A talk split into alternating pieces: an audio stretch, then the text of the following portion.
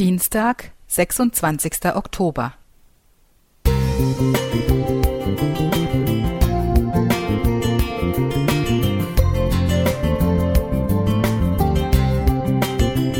Ein kleiner Lichtblick für den Tag.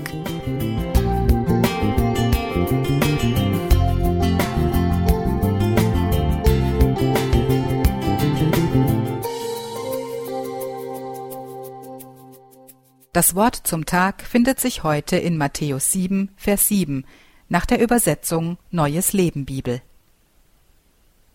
Bittet und ihr werdet erhalten, sucht und ihr werdet finden, klopft an und die Tür wird euch geöffnet werden. Der Unfall war passiert, der körperliche Schaden eingetreten. Die Situation war zwar nicht ausweg oder hoffnungslos, doch es stand mir noch viel bevor. Jeder Besucher und jeder, der Kontakt zu mir aufnahm, sagte, ich bete für dich. Ich bin ein großer Fan des Gebets und auch der Fürbitte, aber manchmal fragte ich mich, was es jetzt noch ändern würde. Ich lag im Krankenhaus und wartete darauf, dass die Schwellung zurückging, damit operiert werden konnte. Klar kann man beten, aber wofür? Schmerzen hatte ich keine, die Ärzte und das Pflegepersonal waren mit dem Heilungsverlauf zufrieden.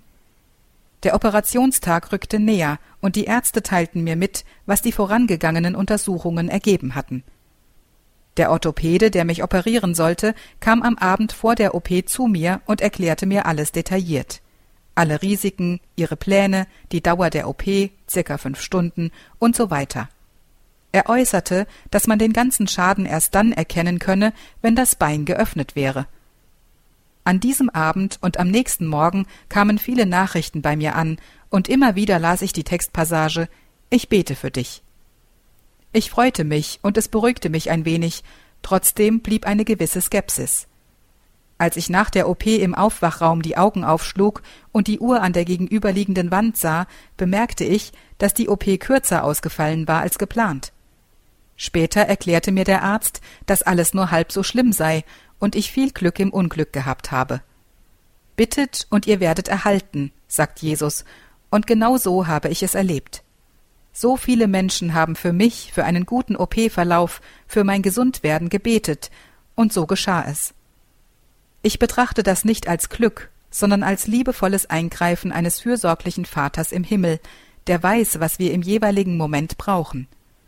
Sollte die Situation noch so kompliziert, ausweglos oder verworren sein, es lohnt sich immer zu beten.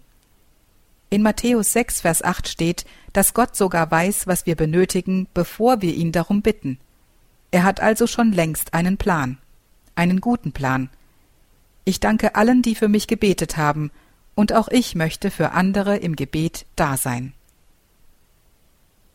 Holger Henschke Musik